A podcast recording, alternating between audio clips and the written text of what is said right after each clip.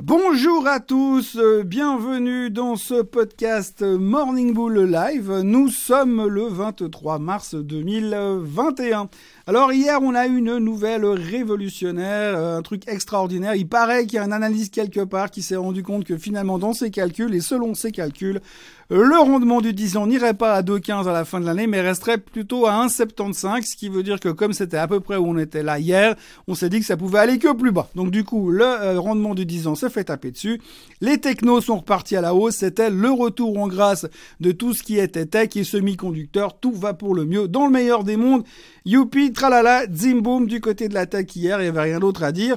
Autrement, en Europe, on a le retour des contaminations et autres infections. L'Allemagne se confine jusqu'à mi-avril. La France euh, confine, mais à l'extérieur. Enfin, c'est pas grave parce qu'en Allemagne, Volkswagen et Porsche sont les futurs empereurs de la voiture électrique. Oui, quand on regarde un peu la performance des euh, deux euh, marques de voitures, qui sont un tout petit peu cousines quand même, eh bien, on a l'impression que rien ne peut leur arriver et qu'il suffit simplement de vendre des voitures pour révolutionner la planète, en tous les cas en ce moment.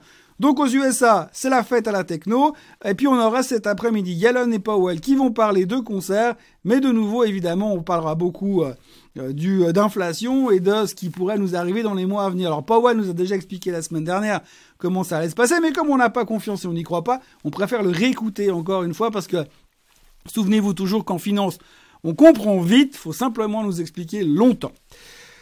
Autrement, euh, ce qui est assez fou en ce moment, c'est qui devient le plus fou à nouveau, j'ai envie de dire, eh bien, c'est les prédictions délirantes. Ce week-end, Cathy Wood nous a annoncé un target à 3000 dollars sur Tesla, mais pour 2025. Alors bon, elle parle de vente de 10 millions de voitures par année, ce qui n'est pas rien. Euh, des taxis sans chauffeur, le tout dans les 4 ans à venir. Elle va plus loin en pensant même que le titre pourrait attendre les 4000 dollars si tout va bien. Bon, par contre, elle est honnête parce qu'elle imagine aussi que ça pourra aller pas bien, entre guillemets. Dans ce cas-là, tenez-vous bien. Mesdames et messieurs et messieurs, dames, si ça va mal, chez Tesla, dans les quatre prochaines années, roulement de tambour, le titre n'ira qu'à 1500 dollars. Soit plus ou moins 2,5 fois le prix du marché aujourd'hui en 4 ans. Un poil plus que le rendement du 10 ans américain, un tout petit poil si l'on suppose qu'il n'y a pas d'inflation. Donc Tesla est un miracle déjà, à elle toute seule. Hein. Si vous mettez 100% de votre fonds de pension là-dedans, et hypothétiquement, bah, vous le multipliez par 2,5 en 4 ans, ou alors par 7. En gros, c'est risque zéro, dans le pire, vous gagnez moins. Musk a donc inventé la machine Afrique perpétuelle.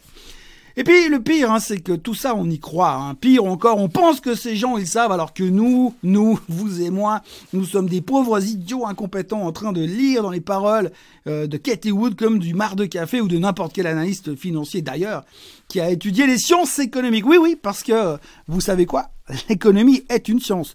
Waouh Ça fout la trouille quand même, hein non, parce que moi, bêtement, je croyais que la science, c'était un truc, si on mettait l'eau à bouillir au niveau de la mer, ça bouillissait à 90 degrés, si je la mettais à bouillir en haut de l'Everest, en dehors du fait que je serais mort avant d'arriver en haut, malgré mon bonnet et ma doudoune que je porte aujourd'hui, eh bien l'eau, elle bouillira bien avant les 90 degrés. Ça, c'est de la science.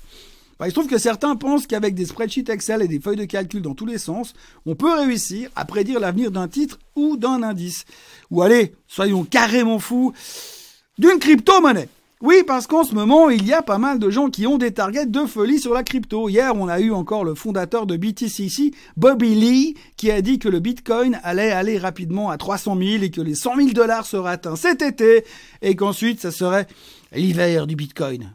D'où la doudoune que je porte encore ce matin. Et il pense que le Bitcoin pourrait baisser de 80 à 90%. Voilà, moi je trouve euh, ce qui est super dans ces prévisions de folie, c'est que les gars ou les filles se basent strictement sur Rien. Du pipeau, du vent. Euh, c'est même pas de la prévision, c'est de la prédiction à ce niveau-là. Alors, euh, même un météorologue, s'il faisait de la météo, bah oui, forcément, un météorologue fait de la météo, ben un météorologue, il dirait quoi? Il dirait, les températures vont varier entre 2 degrés et 16 degrés à l'abri et au soleil, les nuages matinaux laisseront place à de belles éclaircies qui seront suivies par des averses dans le courant de la journée, des averses de pluie et de neige, le tout avec un vent variable, allant de calme à tempétueux. Oui, bon, ça c'est le météorologue qui se mouille pas. Dans le cas de Katie Wood et de Bobby Lee, il faut leur laisser, ils disent n'importe quoi, mais ils se mouillent. Nous voici donc rentrés dans la nouvelle période des prévisions délirantes. Oui, je dis nouvelle parce que c'est pas la première fois et que c'est un sport national dans le monde merveilleux de la finance. La seule différence entre avant et aujourd'hui, c'est qu'avant, les analystes prédisaient à 12 mois, ce qui avait pour conséquence que parfois, on se souvenait encore de ce qu'ils avaient dit et que l'on pouvait se foutre de leur gueule.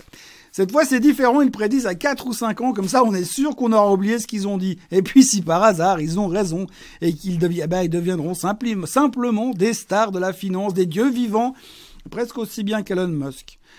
Non, parce que ce qui est fou dans tout ça, c'est qu'on vit dans ce qu'on vit là tout de suite, c'est que la vision du marché est à peine de 24 heures. Nous sommes capables de tourner la veste et de changer de secteur en moins de 3 minutes, pour autant que le rendement du 10 ans passe de 1,6 à 1,7. Mais par contre, on se pâme de joie et on frise l'orgasme boursier parce qu'on nous fait des prévisions à 5 ans.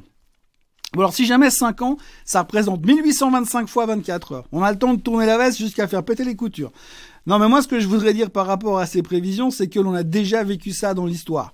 On a déjà eu Rubini qui nous avait prédit la crise des subprimes et qui ensuite est emballé pour prédire en S&P 500 à 333. Pas 3, 3333, juste 333 tout court. D'ailleurs, je crois qu'il est toujours short puis qu'il attend la correction massive. On a eu aussi euh, Henry Blodgett qui avait prédit Amazon à 400 dollars avant qu'elle descende à 5. Et puis on a eu Elisabeth Garzarelli qui avait prédit le crash de 87 et qui s'est ensuite fait un point d'honneur à être fausse pendant les 15 ans qu'on suivit. Et puis on a Edwards de la SocGen qui prédit un crash de 85% tous les ans depuis 25 ans et qui est toujours salarié, à la SocGen. Je crois d'ailleurs que s'ils avaient gardé euh, Kerviel, ça leur aurait coûté moins cher. Tout ça pour dire qu'on sait empiriquement qu'en finance, on a raison une fois sur deux et que la différence se fait lorsqu'on est capable de reconnaître nos erreurs et de perdre le moins possible sur le 50% où on a tort. Et aujourd'hui, aujourd'hui, n'importe quel débile peut prédire quelque chose à 5 ans et on trouve ça extraordinaire. C'est la, dérive de nos marchés, les dérives de nos marchés et on trouve ça cool. En 2000, on avait, déjà eu ce genre d'analyse à deux balles, et puis à la fin, les banques euh, s'étaient fait tomber dessus sous prétexte que c'était de la manipulation, du mensonge, ou bien alors qu'elles avaient plus ou moins arnaqué le client. Du coup, on était passé de prévisions délirantes à des recommandations du type euh, Étant donné l'environnement technique et fondamental, euh, les marchés devraient logiquement monter, mais la saisonnalité fait que l'on ne peut pas exclure une baisse légère à très forte. Tout cela sachant que l'immobilisme n'est pas à exclure étant donné le niveau de la volatilité. Donc aujourd'hui, on est de retour, tout le monde peut dire euh, tout et n'importe quoi, et tout le monde trouve ça super. Alors je ne sais pas si je dois m'inquiéter, mais une chose est sûre, la finance n'est pas une science exacte. Mais si on emballe bien le cadeau, on peut faire avaler n'importe quoi à n'importe qui. D'ailleurs, comme disait l'autre, c'est en faisant n'importe quoi qu'on devient n'importe qui. Enfin, moi, je dis ça, je dis rien, mais je pense sincèrement que Fisker va à 500 dollars et qu'Apple va à 1000 dollars d'ici 2084. Passez une très bonne journée et puis, ben, on se retrouve demain pour un prochain podcast. Sans prévision météo, promis. Très bonne journée à tous.